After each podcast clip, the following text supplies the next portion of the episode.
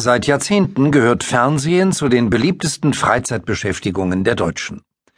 Nur das Internet greift inzwischen dem Bürger fast ebenso viel von seiner frei verfügbaren Zeit ab wie der Bildschirm. Eine so enge Beziehung wie die zwischen Fernsehzuschauer und Fernsehprogrammen bzw. Fernsehsendern kann man nur als Liebesbeziehung bezeichnen. Da wird gelacht und gestritten, gelobt und kritisiert, da wird jedes Detail begutachtet und kommentiert.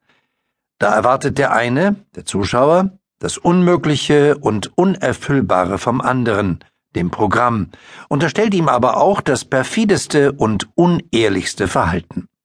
Wie im wahren Leben, wie in einer realen Beziehung.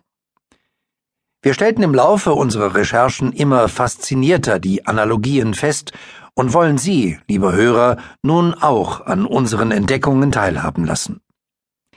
Wir zeigen Ihnen unsere vielseitigen Trouvaillen auf der Suche nach den seltsamsten und ungewöhnlichsten Zuschauerzuschriften, die in den letzten Jahren bei den Fernsehanstalten eingegangen sind. Haben Sie schon mal über die Bedeutung des Wortes Anstalt in diesem Begriff nachgedacht?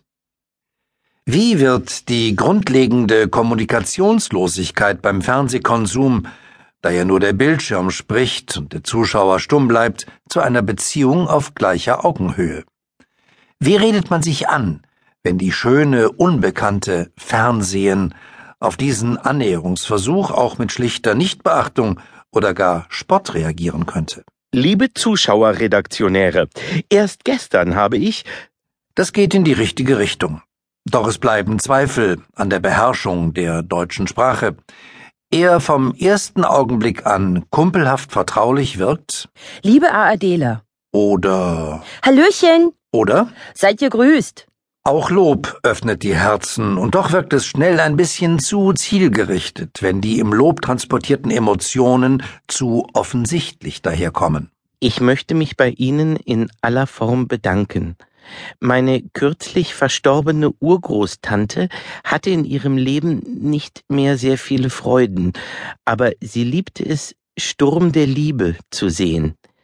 Ihr letzter Wunsch war es, noch einmal eine letzte Folge sehen zu können.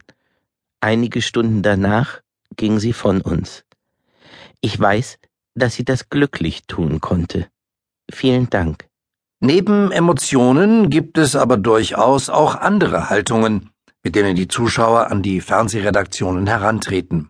Provokation und Erpressung zum Beispiel. Erst gestern habe ich die Waschmasch äh, den Fernseher angeschaltet und auf einmal lief die ganze Sch äh, Brühe bis ins Wohnzimmer. Zu wenig Kalk hat mein Gerät völlig verbrothert und verfeldbuschelt. Eklig, wirklich.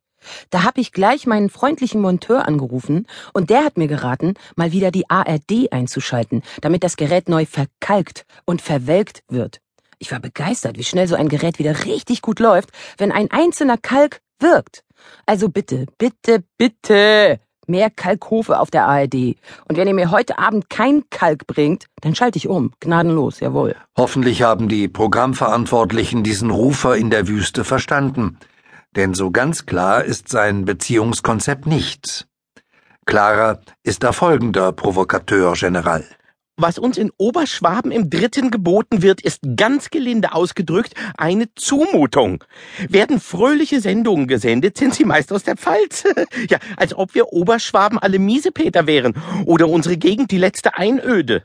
Zielführender ist allerdings nicht die Generalabrechnung mit allem bisher Gebotenen, sondern die Einzelkritik an Programmdetails und ganz bestimmten Abtörnern, die die Beziehung grundsätzlich belasten könnten. Zum Beispiel? Bei Verstehen Sie Spaß verstehe ich keinen Spaß.